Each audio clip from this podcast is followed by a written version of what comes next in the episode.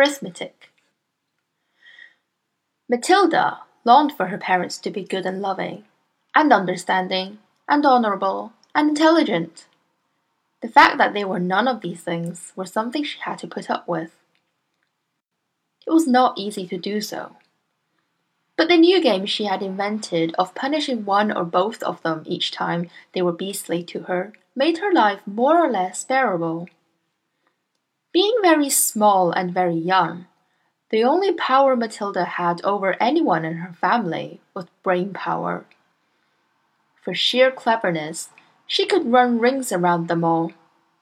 But the fact remained that any five year old girl in any family was always obliged to do as she was told however asinine the orders may be.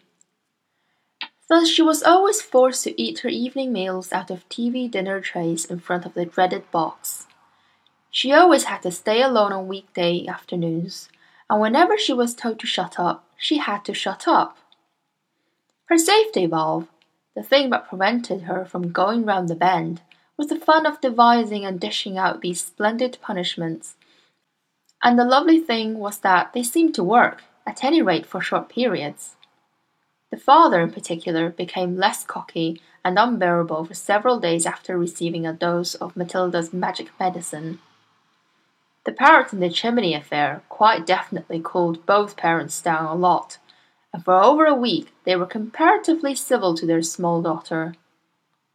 But alas, this couldn't last. The next flare up came one evening in the sitting room. Mr. Wormwood had just returned from work. Matilda and her brother were sitting quietly on the sofa, waiting for their mother to bring in the TV dinners on a tray.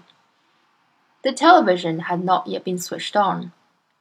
In came Mr. Wormwood in a loud check suit and a yellow tie. The appalling broad orange and green check of the jacket and trousers almost blinded the onlooker. He looked like a low-grade bookmaker dressed up for his daughter's wedding, and he was clearly very pleased with himself this evening. He sat down in an armchair and rubbed his hands together and addressed his son in a loud voice. Well, my boy, he said, your father's had a most successful day. He is a lot richer tonight than he was this morning.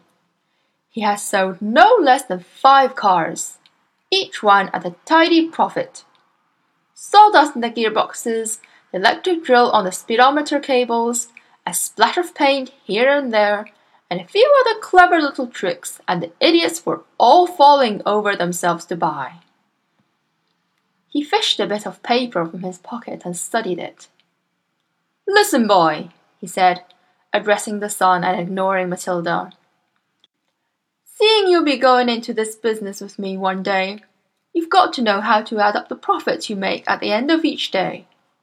Go and get yourself a pad and a pencil, and let's see how clever you are. The son obediently left the room and returned with the writing materials. Write down these figures, the father said, reading from his bit of paper.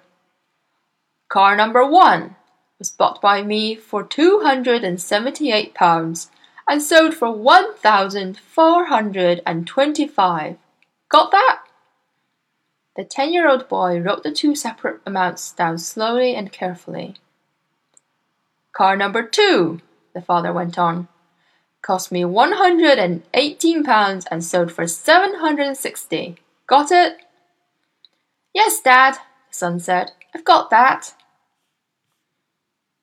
Car number three cost £111 and sold for £999.50. Say that again, the son said. How much did it sell for? Nine hundred and ninety-nine pounds and fifty pence, the father said. And that, by the way, is another of my nifty little tricks to diddle the customer. Never ask for a big round figure. Always go just below it. Never say one thousand pounds. Always say nine hundred and ninety-nine fifty. It sounds much less, but it isn't. Clever, isn't it? Very, the son said. You're brilliant, Dad.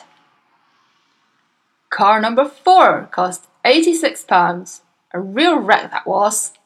And sold for six hundred and ninety-nine pounds fifty. Not so fast, the son said, writing the numbers down. Right, I've got it.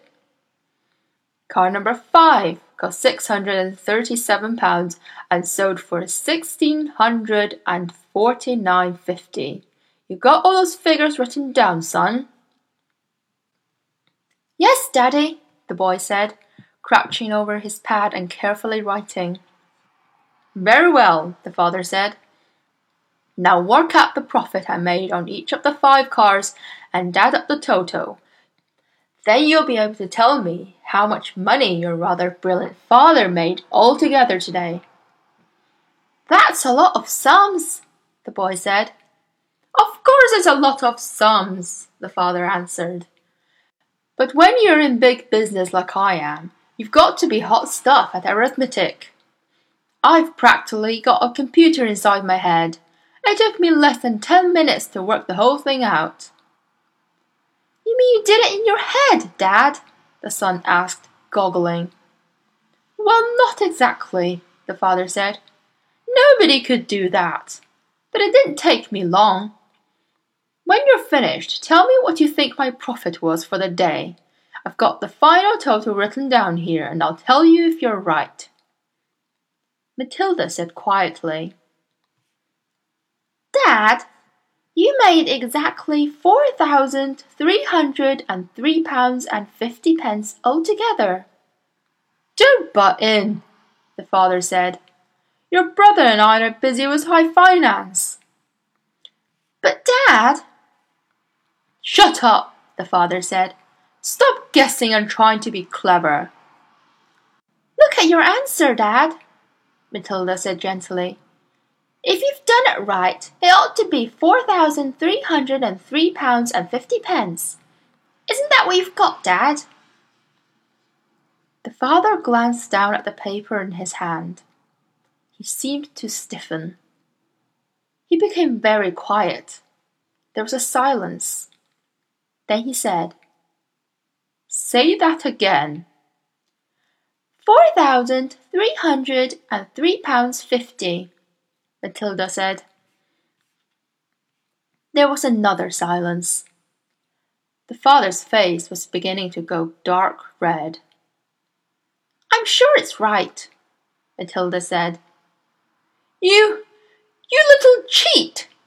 The father suddenly shouted, pointing at her with his finger. You've looked at my bit of paper. You read it off from what I've got written here. Daddy, I'm in the other side of the room, Matilda said. How could I possibly see it? Don't give me that rubbish, the father shouted. Of course you looked. You must have looked. No one in the world could give the right answer just like that especially a girl.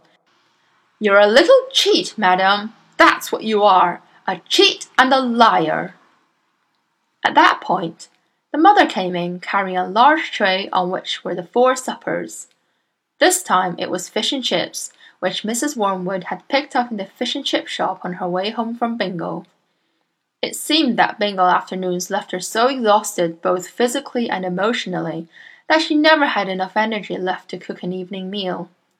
So if it wasn't TV dinners, it had to be fish and chips.